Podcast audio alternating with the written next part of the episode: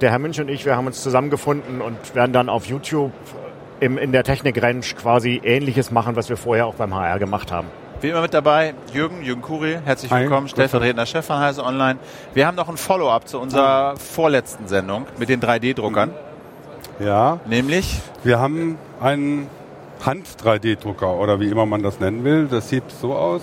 Also, Äh, also du, du steckst da so ein, ist wie so ein mal hinten, Vibrator, hätte ich jetzt fast gesagt, aber Hinten steckt man den, den, das Material rein. Ja, genau. Kunststoff, wahrscheinlich ABE Kunststoff. wird mit Strom betrieben, ne? Wird mit Strom, man braucht einen Stromanschluss. Kann man dann, wenn man das so sieht, äh, wenn er dann heiß ist, kann man hier oben, wenn man draufdrückt, müsste dann irgendwann, wenn er soweit Vorne. ist, er heizt jetzt erstmal, nachdem ich drauf gedrückt habe, sieht man an der roten Lampe. Ein Freihand 3D-Drucker, Freiheit. wenn man so die will. ja. Älteren unter uns werden sich an die Handscanner erinnern, die es Ah. früher mal gegeben hat, äh, die angeblich so äh, richtige Scanner ersetzen sollen. So, jetzt sollte es gehen. Und wenn man jetzt, Ah, klingt wie so ein Tattoo-Ding. ne, genau, wenn man jetzt äh, das kann, Mach doch mal kommt- eine Rose. mach doch mal eine Rose, genau. ah, das sieht sehr äh, gut aus. Das, äh, wenn man das so kann, eine dann, Rose dann nach dem sollte damit, eigentlich sollte dann so, ne? dabei was rauskommen. Okay. Also man, man kann damit ja auch was machen. Also zum Beispiel so etwas hier, so Ah, ein ja, Flieger okay. auf dem Ständer. Das hast du vorhin Ähm, mit einer das Hand auf dem Fahrrad Das gemacht? habe ich oder? ehrlich gesagt nicht gemacht. Äh, Also er fliegt jetzt hier so durch die Gegend. Die Frage, die sich mir da allerdings stellt, ist, selbst wenn ich sowas machen kann, wozu kann ich das dann bitte gebrauchen? Im Zweifelsfall ist es Kunst. ja, im Zweifelsfall ist gut. Äh, ja, okay. Wahrscheinlich- Es hat dann sehr viel Schönes. Aber wahrscheinlich, wahrscheinlich, wenn man, wenn man irgendwie so ein bisschen geübt ist oder Künstler oder sonst was, kann man schon was mit anfangen. Ne? Also man kann jetzt natürlich so irgendwie so als Plastikverteildings, was weiß ich, benutzen. Also für mir kommt es wirklich so ein bisschen vor wie diese Handscanner von früher, die ja auch äh, mal so ein ganzes, wow, das ist geil, Zukunft und sonst was. Und dann haben alle haben sie sich gerade gekauft und nach zwei Wochen lagen sie in der Ecke, weil Ja, keiner genau richtig das was ist- damit anfangen konnte. genau weil das die ist einfach nicht richtig getaugt haben. Und Ja. das, das, das wirkt genauso ein bisschen. ne? so genau die gleiche Richtung. Ne? Es kann irgendwie was, könnte was können, aber können kann es dann doch Ja, nichts. genau. Also, ich ich meine, weiß es nicht. kostet, kostet 60 Euro. 60. Ja. Ist jetzt auch nicht so, was man mal so einfach so im Vorbeigehen Ja, vielleicht also man sollte, man sollte schon irgendeine Idee haben, was man damit machen kann, bevor man die 60 Euro Also es ist halt, es ist im Prinzip eine, eine, eine Handspritzpistole für Plastik. Ja. Also so, ne? kann man es auch bedeuten. Okay. Ob man es als Hand-3D-Drucker dann gleich, das, das hört sich besser an als Spritzpistole. Wie heißt denn das? äh, gute Frage. Das ist von Pearl. Ah, okay. Na, Kann man bei Pearl kaufen. irgendwie. Kann ne? man bei ja- Pearl, kann man bei Pearl 60 Euro. bestellen für 60 Euro. Wenn man was damit anfangen kann, dann Machen wir das. Okay, ich glaube, damit haben wir aber auch alles gesagt, oder? Klingt ein bisschen wie ein Tattoo. Ja, jetzt fahre ich gerade den, den, den, äh, den Kunststofffaden hier hinten so. wieder raus. Ist so ein kleiner Motor drin, Ja, oder? genau, wie? dann kommt Ah, er da okay. raus, dass der da nicht ständig verklebt. Okay. Dann macht man ihn besser aus, dass er Wunderbar. nicht durchbrennt. Dann mach doch mal ein bisschen Platz, weil wir haben Gäste Genau. In der Sendung, die weg. auch jede Menge Technik wieder mitbringen. Wollt ihr mal reinkommen? Also das wird jetzt auf jeden Fall etwas sehr Spannendes. Das ist nämlich auch was Neues. Christian Guder von der Kinematics GmbH. Woher, wo, wo ist das? Wo seid ihr angesiedelt? Wir sitzen in Bernau bei Berlin. Ach, warte mal, ich muss dir ein Mikrofon geben hier. Wir sitzen in Bernau bei Berlin in Brandenburg und ähm, ja, entwickeln dort kleine modulare Roboter, die man intuitiv steuern kann. Okay, ich mache mal hier ein bisschen den Zoom auf, äh, dann sieht man auch ein bisschen mehr. Ähm, erzähl doch mal, also zeig doch erstmal, be bewegen die sich? Genau, also unserem kleinen Roboter, die sind modular. guck mal, hier ist die Kamera, wenn du da das da reinhältst, du musst es irgendwie so reinhalten, dass man was ne, weiter nach vorne was Genau. sieht. Da Ah, sind wir, okay, genau. da sind Okay. wir. Genau. Also die Roboter sind modular aufgebaut. Man hat Bewegungsmodule, man hat Sensoren und man hat diesen roten Baustein, den man in jedem Roboter sieht. Ah, vorne drin, Ähm, genau. Da steckt der Akku, äh, die Mikroelektronik und ähm, ja, da sind die Schnittstellen zur Außenwelt, USB und Bluetooth. Ähm, und das Innovative an dem Baukasten ist, dass man ihn ähm, sehr einfach steuern kann. Also ähm, wie Herr Schnurr jetzt zeigt, man drückt auf Play und der, der Hund macht erstmal irgendwas, was vielleicht nicht unbedingt Sinn macht, aber er bewegt sich erstmal. Man kann aber jetzt auf Aufnahme drücken und kann den Hund das, die Bewegung beibringen. Ähm, Ups. Genau. Ne, Ich biege den jetzt mal so ein bisschen und lass ihn irgendwas Lustiges machen. Und in der Aufnahmefunktion Genau, sozusagen. und jetzt drücke ich auf Play. Tada, und jetzt Und- setze ich den Hund hin. Er dauert ein bisschen.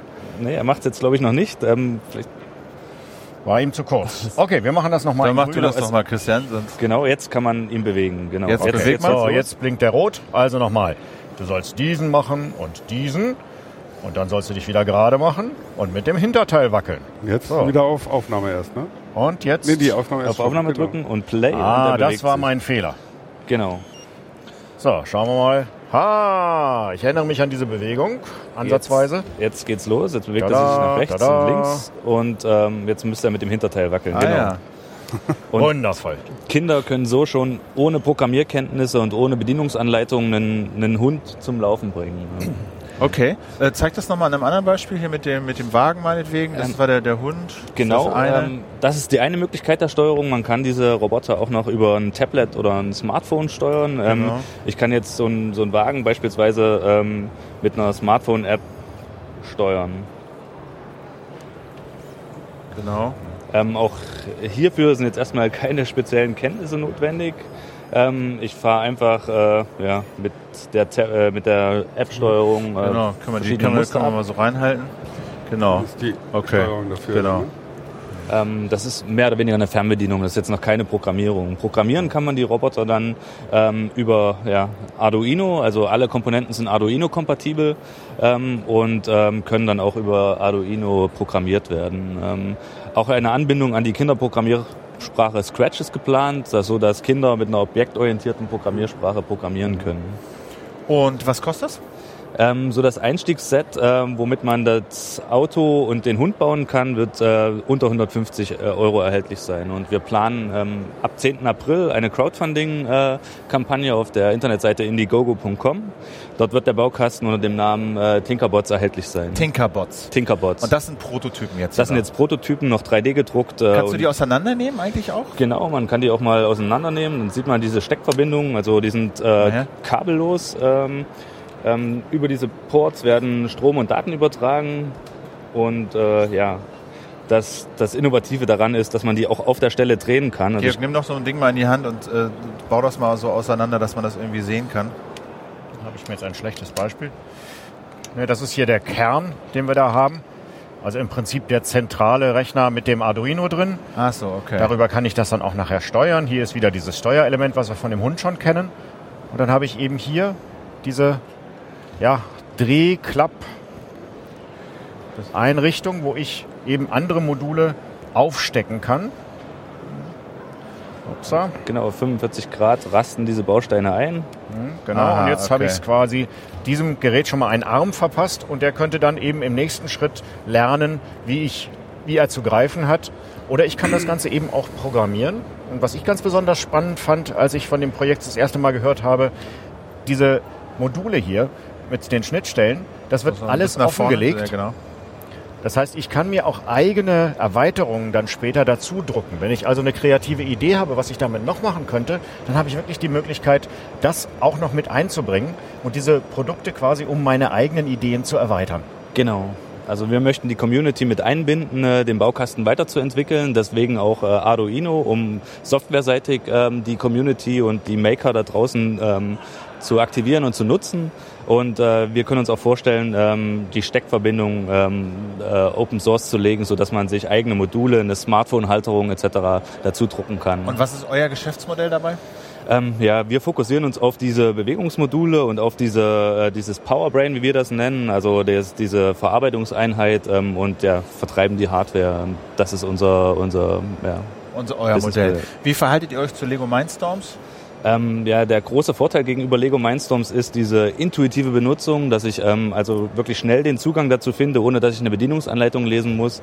Das Ziel ist es, Kindern einen Zugang zur Robotik zu ermöglichen, ohne Bedienungsanleitung, ohne Eltern, wirklich durch, durch Trial and Error. Gibt es denn schon, gibt's denn, ja, erzähl erst mal weiter, ja.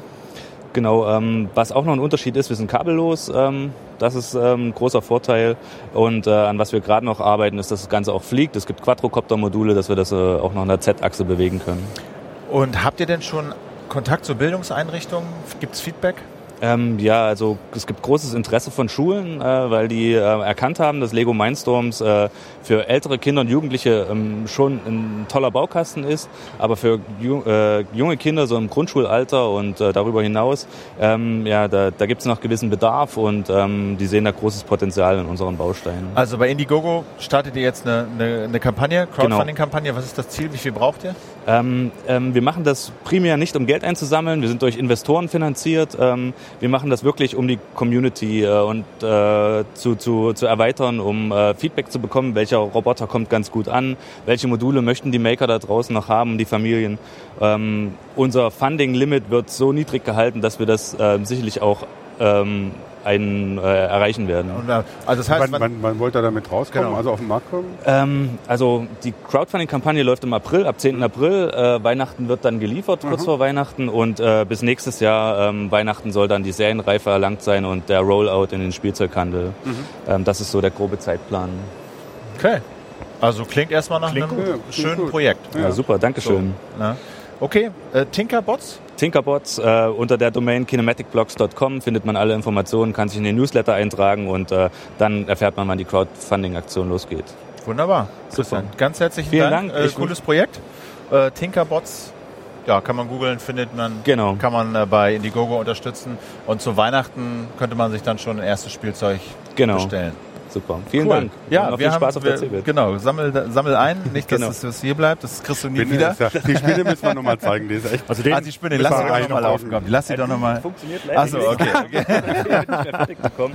Ähm, Aber sie sieht beeindruckend aus auf jeden Ja, Fall. ja, Das ist also das ist unser Premium-Modell. Ähm, das begeistert vor allen Dingen die, die Kinder. Und die Aber geht das- dann auch Die richtig, geht ja? vorwärts, genau. Also da ist sogar Lego-Technik auch mit Ähm, wir haben eingebaut, es ja? kompatibel gehalten zu anderen Baukastensystemen. Äh, so viel können wir sagen. Also man kann Lego dran bauen, ja genau. Braucht man dafür eine Lizenz? Ähm, ja, Lego hat 2008 äh, das Patent auf die Steckverbindung verloren. Ähm, das heißt, äh, man, wir dürfen es nicht damit bewerben, dass es kompatibel mit diesem Baukasten ist, aber äh, wir dürfen es. Äh, Verwenden, ne? So, Verwenden. Das ist ja ganz gut. Genau. Das ist ja ganz cool. Ja, das ist ja noch, das ist ja noch eine neue Dimension irgendwie, wenn man da. Lego-Steckverbindungen ranmachen kann. Ja. Wir sind gespannt. Cooles Genau. Projekt, äh. Arduino-basiert, äh, vielleicht sogar als offene Hardware. Vielen Dank, Christian, fürs Kommen. danke euch. So, Ich wunderbar. drauf. Euch auch. das? Wunderbar. Danke, Nichts, tschüss. nichts vergessen, alles dabei. Prima. Ja, cooles Projekt, Wir oder? sind gerade auf Sendung. Also ich finde das total cool. Ja, Vor ja, allen ja, Dingen, die, dass man eben die Einstiegshürde in diese Programmierung, in diese Robotik sehr viel niedriger legt. Ich glaube, das ist auch total wichtig für uns. Wir haben ja in Deutschland das große Problem, unsere einzige Ressource, die wir haben, ist Brain. Also müssen wir dafür sorgen, dass der Nachwuchs auch sich für sowas begeistert. Und hast du dir das mal angucken können, wie das so konkret aussieht? Also Arduino, äh, man muss da ja schon auch ein bisschen Code eingeben. Ja, wie also viel Code das- braucht das es, um, Schöne. damit sich das irgendwie bewegt? Ja, das ist das Schöne an diesem Projekt. Man kann halt wirklich ganz, ganz klein anfangen. Also wirklich, ich mache dem Ding eine Bewegung vor, so wie das bei den Industrierobotern ja auch ist. Die werden ja auch erst angelernt, in der Regel durch Anführen der, Nachführen der Bewegung. Dann wird das verfeinert. Auch das ist hier möglich. Ich kann also dem erstmal etwas beibringen. Dann gehe ich in die nächste Stufe, ich kann es fernsteuern und dann mache ich den nächsten Schritt und kann in kleinen Stufen immer tiefer in die Programmierung einsteigen und wenn ich will, bis runter auf die Es Mikroprozessorebene. ist, auch- ist auch, äh, da, dass sie Scratch unterstützen wollen, die ist ja, das ist ja eine Programmiersprache, die explizit dafür gedacht ist, dass auch wirklich Schulkinder äh, schon mit Programmier ins Programmieren einsteigen können. Das ist, fängt an oder so, dass dir im Prinzip ein Programm zeigt, das mit den Fingern. Das kannst du irgendwie teilweise auf dem Und wenn ich dem sozusagen eine Bewegung antrainiere und der sie aufnimmt, schlägt sich das ja auch im Code nieder. Also, ne? Genau, oder? ich könnte mir hinterher angucken, was für ein Code hat den Hund oder die Spinne oder was auch immer zu dieser Bewegung veranlasst, das dann benutzen, um wieder andere Bewegungen daraus zu generieren. Also, wie gesagt, ich hatte neulich mal Gelegenheit, mir dieses neue Lego Mindstorms anzugucken und das ist schon echt komplex. Also, das Ja. ist wirklich komplex. Fraunhofer hat da für Ro- Roberta so eine echte Didaktik auch aufgeschrieben, Mhm. Aktenordner, Aufgaben, was muss ich wie machen, wie kann ich das Kindern beibringen. Aber es bleibt echt komplex. Also ich denke, da sind einfach unterschiedliche Einstiegshürden. Dieses Projekt richtet sich wirklich an junge Kinder. Also ich sag mal, das kann in der zweiten, dritten Klasse losgehen, indem man einfach mal die Bewegungen lernt. Aber Mindstorm ist doch schon für deutlich ältere Kinder gedacht und vor allen Dingen für Kinder, die schon diese Grundbegeisterung mitbringen, dass sie sich in das Programmieren hineinstürzen wollen. Und die möchte ja dieses Projekt überhaupt erst wecken. Äh, ein Schwerpunkt von heute oder der Schwerpunkt von heute sind nicht Roboter oder 3D-Drucker, sondern Smart Homes. Ähm, ich war ein bisschen überrascht, ehrlich gesagt. Das war groß angekündigt. In Halle 13 ist es, glaube ich, Smart Genau. Home, Smart Home, Smart Home. Da bin ich da hingegangen. Und das ist sehr überschaubar. Ja, der Markt ist nach wie vor erstaunlich übersichtlich. Und wenn man mal genau hinguckt, ist er auch ja, so übersichtlich, wie er ist, so auseinanderläuft er auch. Es gibt keinen gemeinsamen Standard. Es läuft immer noch alles nebenher und entwickelt sich dadurch eben auch sehr langsam und ist sowas von inkompatibel zueinander, sodass man wirklich Schwierigkeiten hat, sich da für einen Bereich zu entscheiden. Aber es gibt doch von der Telekom diese Box eigentlich, wo das Homematic-Protokoll schon eingebaut ist und du kannst über USB-Sticks die anderen Funkprotokolle, die zwei, drei, die es noch gibt, dazustecken und dann sollen die alle miteinander reden können. Funktioniert das? Das ist eine sehr graue Theorie. Das geht ja schon innerhalb des Homematic-Systems los.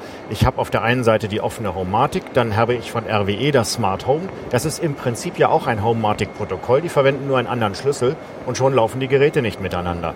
Und das sind so die Kleinigkeiten, wo man dann immer sagt, ja, wir sind Homematic-kompatibel, ja, aber das heißt noch lange nicht, dass jeder Sensor oder Aktor eines anderen Herstellers dann wirklich damit läuft.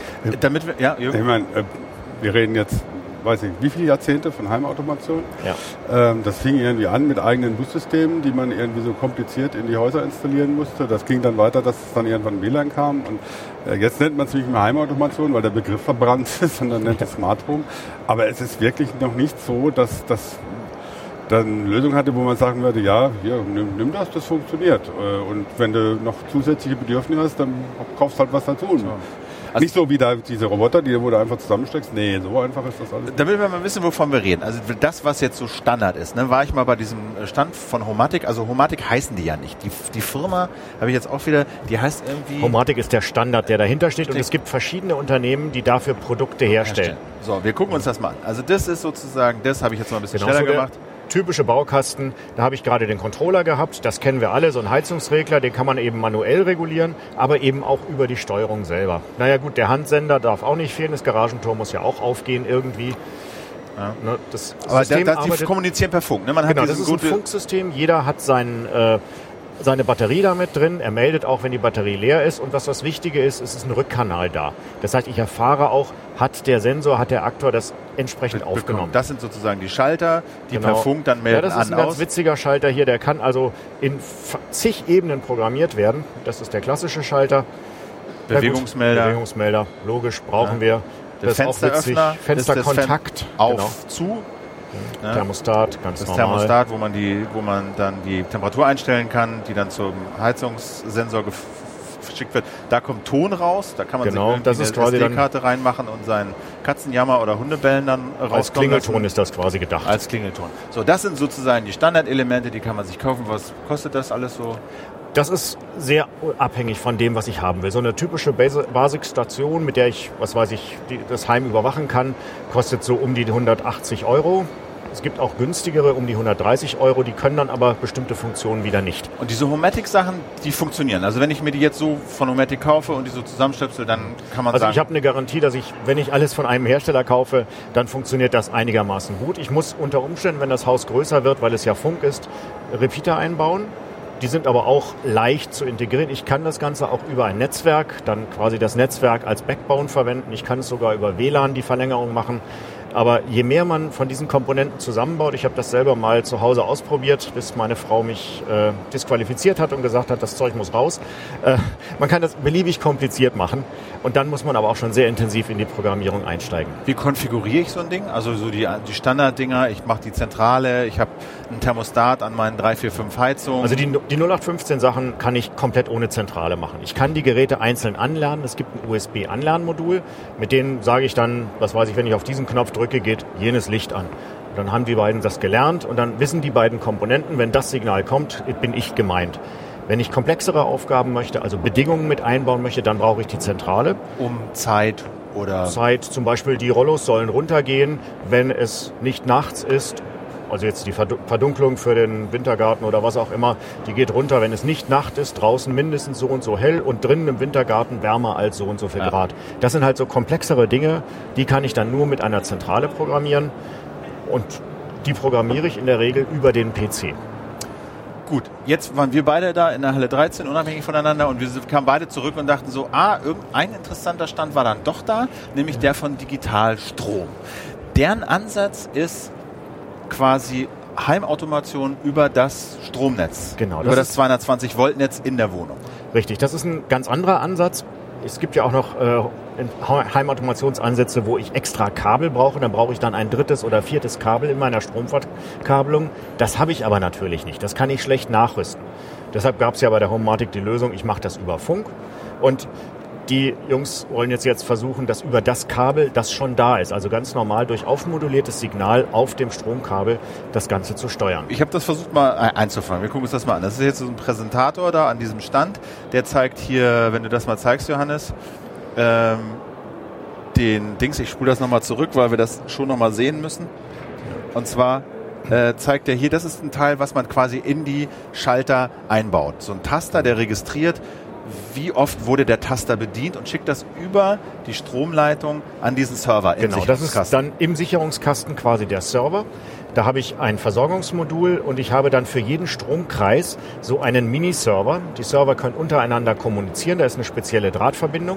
Ja, das ist jetzt hier so ein ja, Lego-Block. Jeder den ich- Verbraucher quasi Genau. hat so ein Ding und empfängt über das Stromnetz die Befehle an, aus, so wie die Lampe hier. Ne? Ja, das ist jetzt eine spezielle Version. Da ist dieses Steuerelement in den Schalter eingebaut, so dass diese Lampe jetzt einerseits natürlich ganz normal schaltbar ist lokal, aber gleichzeitig auch in das System integriert wird. Dann Hier sehen wir jetzt genau. mal so eine Bedienungsoberfläche von dem Ganzen, wie man das programmiert, wie man so eine Abhängigkeit hineinbekommt. Und man kann eben mit diesem Ding auch IP-Geräte ansteuern, die eine API haben. Also ich kann in dieser Richtig. Konfiguration eine URL eingeben, wie zum Beispiel jetzt diese Nobel-Dusche, die ist über IP ansteuerbar. NFC-Handy lege ich irgendwie auf den, auf den Empfänger und ich kann dann, da wird dieses Programm abgerufen, Licht an, äh, Dusche, die und die Temperatur. Ich glaube, das ist genau die Funktion, die ich zu Hause unbedingt noch haben möchte, wenn ich unheimlich viel Ärger haben möchte. Weil nichts ist ärgerlicher, als die Dusche läuft, die IP-Verbindung ist unterbrochen und das Wasser ist kochend heiß oder eisekalt. Ich glaube, dann gibt's schwer Ärger zu Hause. Also vielleicht sollte man es mit der Heimautomation nicht übertreiben. Aber dennoch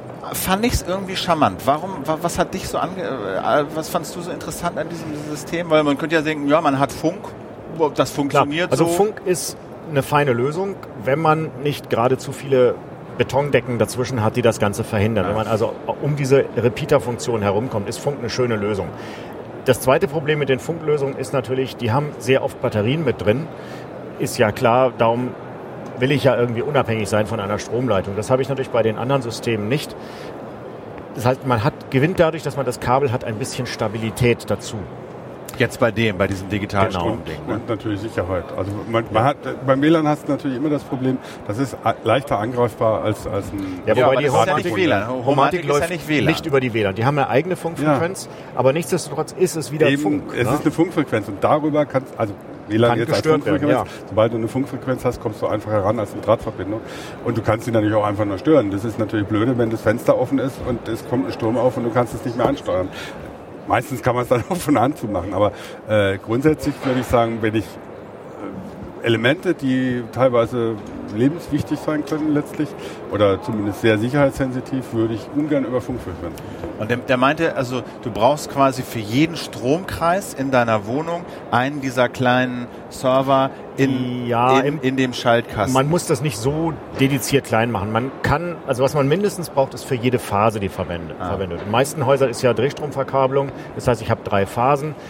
Wenn ich jetzt auf allen drei Phasen Geräte habe, die ich steuern will, brauche ich natürlich drei von diesen Modulen. Dann brauche ich entsprechend viele Empfänger dazu. Ich brauche die Zentrale, ich brauche den Filter.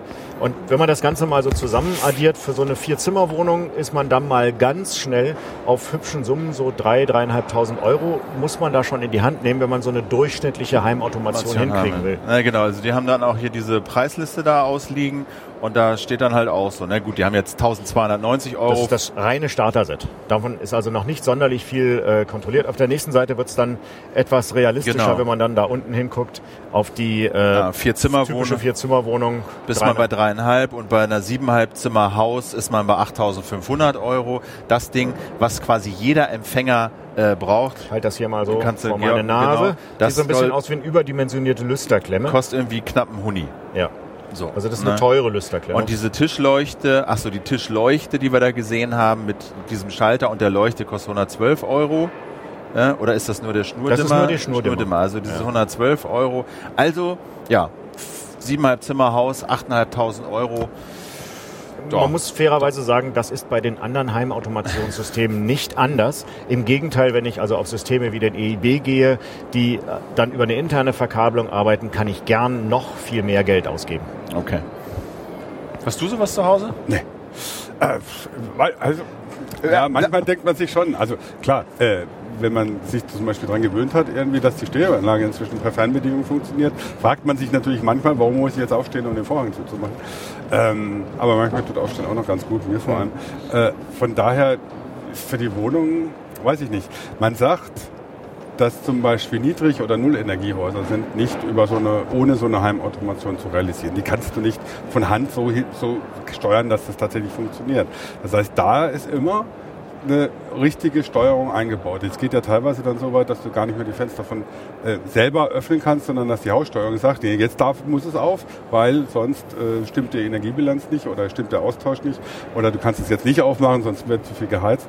Ähm, Aber es ist noch ein Nerdsport, oder? es ist, ja, wie gesagt, es ist zum einen Nerdsport, zum anderen, wenn du ein modernes Niedrigenergiehaus brauchst, dann hast du sowas immer mit drin. Na, ich weiß nicht, also wir haben jetzt auch so ein Niedrigenergieding mit äh, 70 Prozent oder wie heißt das, 70? Äh, KfW 70. KfW 70 Ja, so. genau. Äh, wir haben da keine, wir machen Ja, Fenster gut. auf. Niedrigenergie ist, glaube ich, das falsche Wort. Es, ist, es sind wirklich die Nullenergiehäuser. Nullenergie, ja. Da Das- kann ich es mir nicht mehr leisten, Ja. dass ich einfach mal so das Fenster Nee, aufreiße. genau.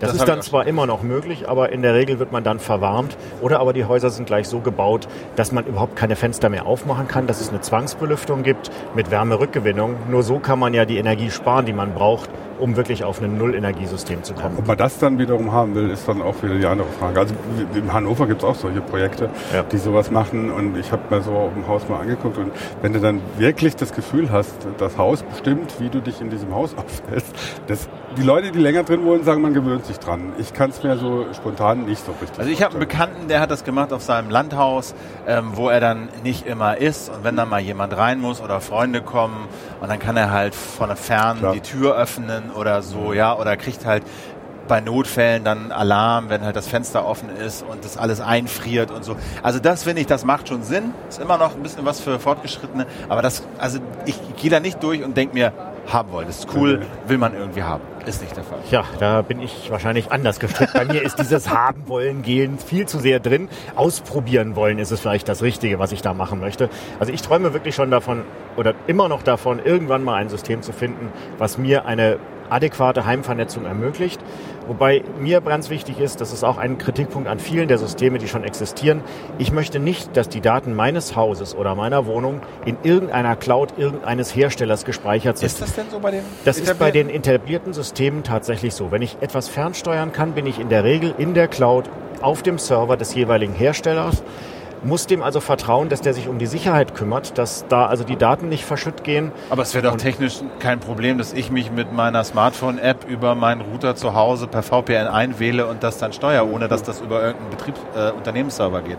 Das wäre möglich, aber dann habe ich immer das Problem, äh, wie kriege ich die IP-Adresse, die ich zurzeit zu Hause habe. Also da muss man sich wieder Gedanken machen. Ja. Damit das Ganze schön bequem funktioniert, ist halt die Lösung wirklich sehr oft, dass man sagt, okay, da ist ein externer Server, der sorgt dafür, dass alle miteinander kommunizieren Ja. können und dann ist alles gut. Aber das ist eben auch für mich eine Sicherheitslücke, die ich nicht unbedingt brauche. Also ich bin bei meinen Systemen, ich bin da manchmal auch ein bisschen so zwiegespalten. Ich habe zu Hause ein Musikverteilsystem installiert. Äh, da nehme ich meine Playlist einfach von Zimmer zu Zimmer mit. Ne? Das heißt, ich sitze irgendwie am Arbeitsplatz und ähm, höre Musik und dann gehe ich in die Küche und sage, jetzt spiel dasselbe, spiel, geh einfach in die Küche. Ne? Und dann kommt die Musik mit mir mit.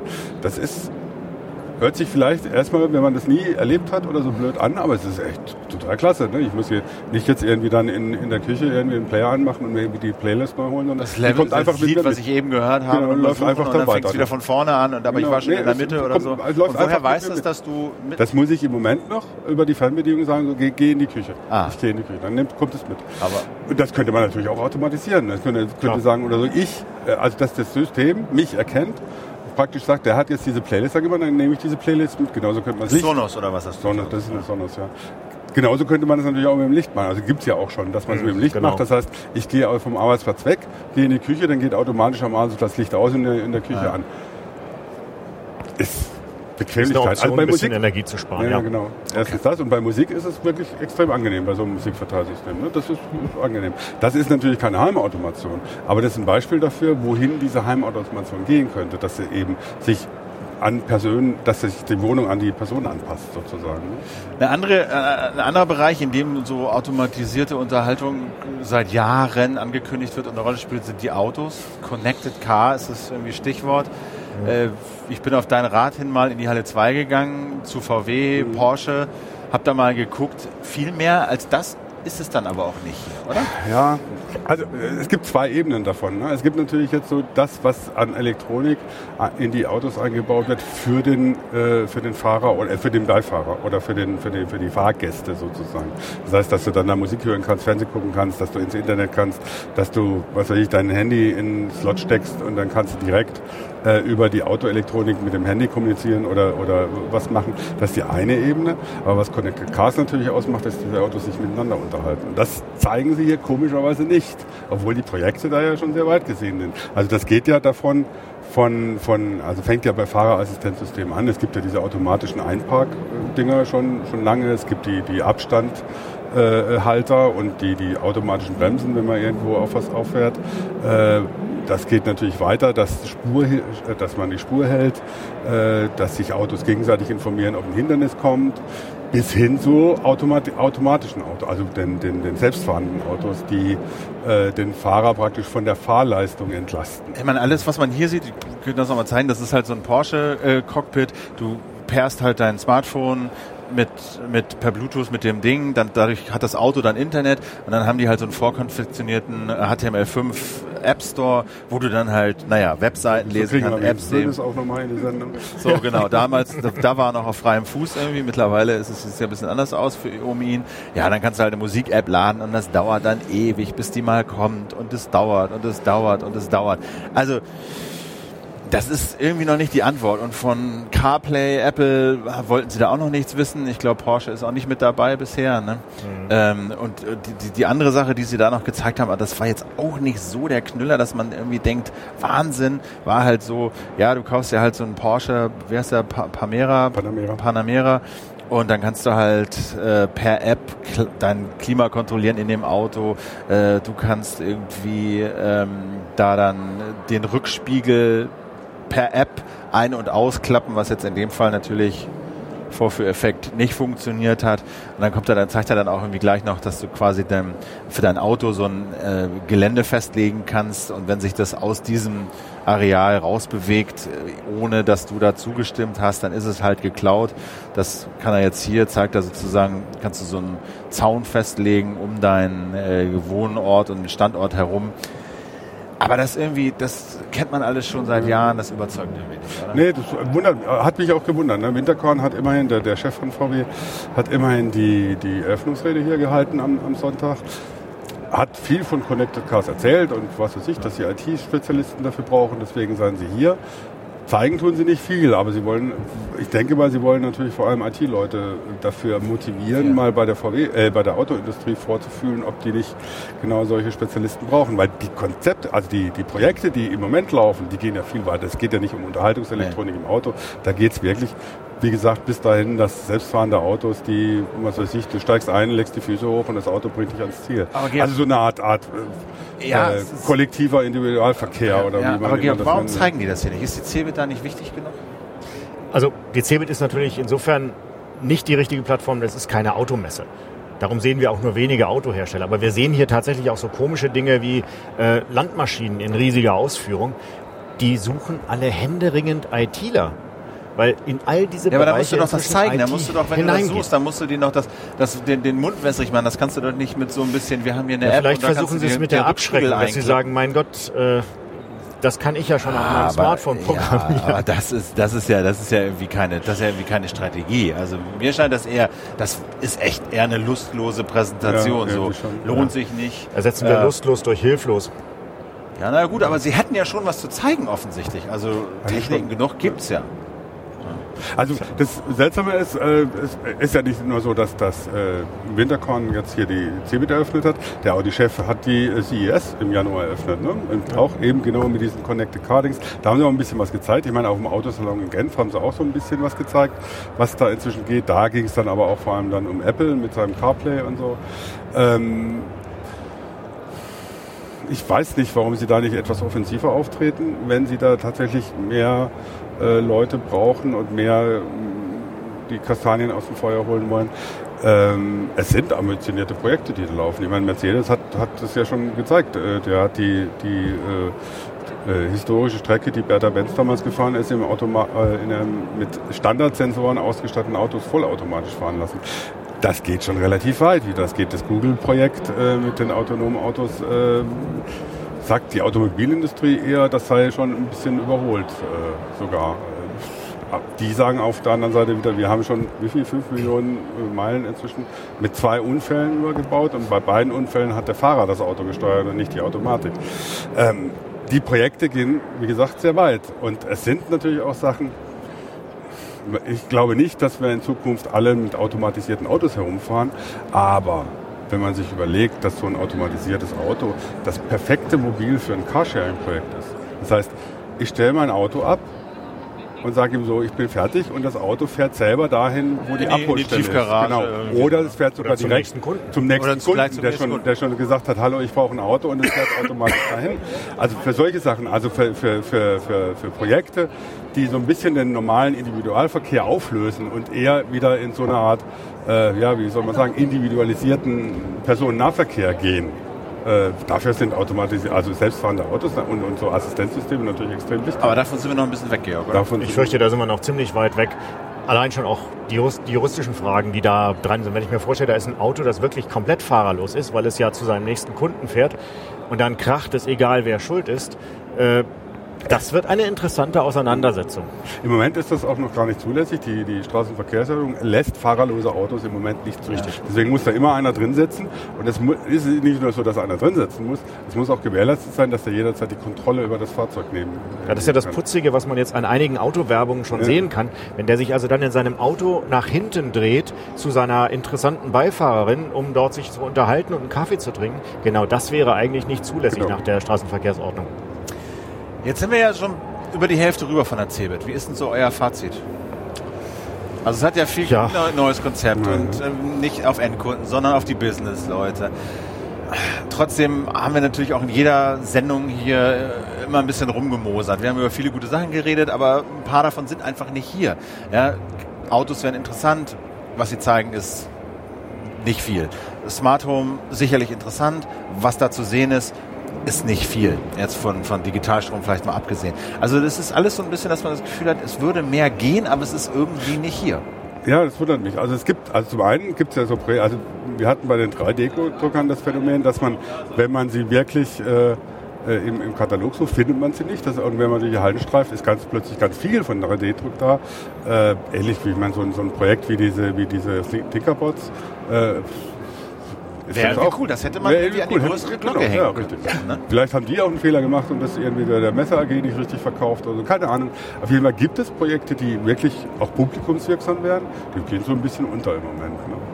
Ich glaube, die Messe eiert im Moment so ein bisschen hin und her. Man möchte auf der einen Seite natürlich jetzt dieses neue, diesen neuen Slogan nur noch für Profis, für Experten, das möchte man nach vorne bringen, möchte den Unternehmen auch, die hier für viel Geld sich einen Stand holen, äh, suggerieren, hier kommen jetzt wirklich nur noch die großen Fachbesucher. Auf der anderen Seite hat man natürlich das Problem, dass die CeBIT, wenn man sie jetzt nur noch auf diese Fachbereiche konzentriert, auch immer langweiliger wird für Normalsterbliche. Das heißt, das mediale Interesse an dieser CeBIT wird immer kleiner und damit ist natürlich die Attraktivität für Leute hierher zu kommen, die es nicht unbedingt aus beruflichen Gründen brauchen, immer geringer. Und das ist meiner Meinung nach ein großer Fehler, denn wir brauchen doch diese Leute hier auch. Ja, aber auch die, auch die, auch die, äh, die Barcelona Handymesse ist ja auch nur für Fachbesucher Ja, und aber trotzdem funktioniert. Ja, die hat, die hat natürlich inzwischen die ganzen Vorstellungen abgegriffen. Ne? Also das heißt, wenn ich ein neues Handy habe, dann gucke ich, dass ich das auf dem Mobile World Kongress vorstelle. Da sind alle da und es hat auch die genü genügend Aufmerksamkeit. Auch wenn es in Barcelona ist. Obwohl, Vielleicht weil es in Barcelona ist. Also wenn ich ja gut, wenn ja. Die, die Fachleute, die da sind, die, wahrscheinlich haben sie in Barcelona nicht viel Zeit. Ist ja klar, ist ein attraktiver Platz.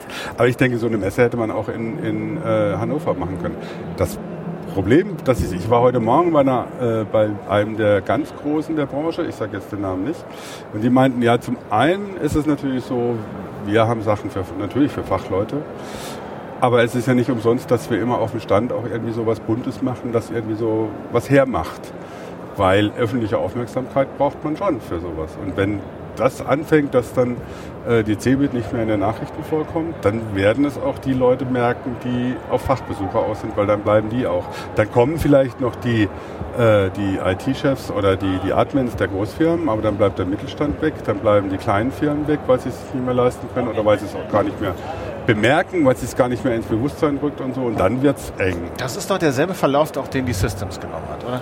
ich hoffe mal inständig, dass es so weit nicht kommt. Also da ist die, die CeBIT ist ja noch insgesamt größer. Sie hat noch deutlich mehr Außenwirkung. Sie hat von Anfang an mehr internationale Aufstellung gehabt, als das die Systems jemals gehabt hat.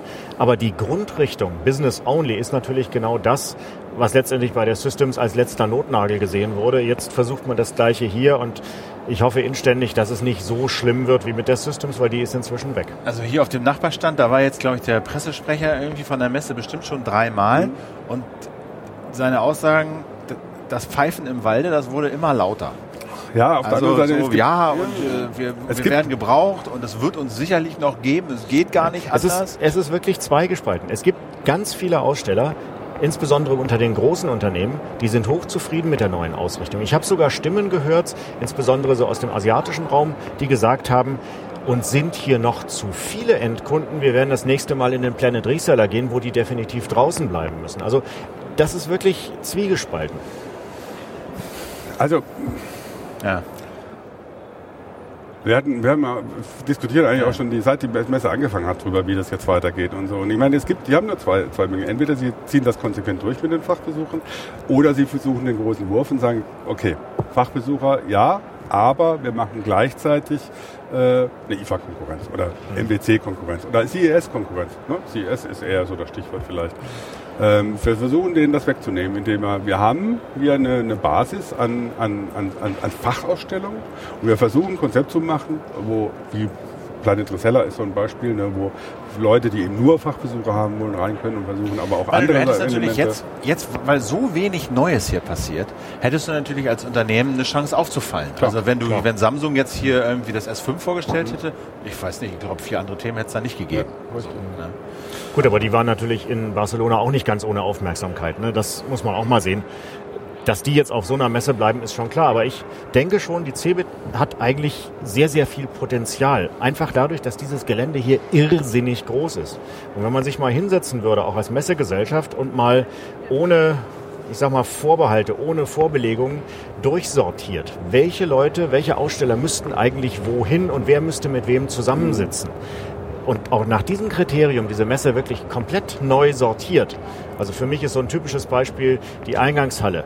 Da sitzt eine IBM drin, da sitzen andere Unternehmen, die ja Software machen für Banken und solche Geschichten. Ähm, warum sind die im Eingangsbereich? Gehören die dahin? Meiner Meinung nach nein. Für mich gehört in den Eingangsbereich der Bereich, wo am meisten Publikumsverkehr wäre. Also das, was man im Moment zum Beispiel in die Halle 9 ausgelagert hat. Forschung, Technologie, Begeisterung. Das müsste in den Eingangsbereich. Und je weiter man nach hinten kommt, desto Fachbesucher wird es. Das ist natürlich den Messekunden schwer zu verkaufen, weil als sehr viel zahlendes Großunternehmen möchte man nicht ganz weit hinten sein, obwohl man da vielleicht viel besser aufgehoben wäre und auch in seinem richtigen Umfeld wäre.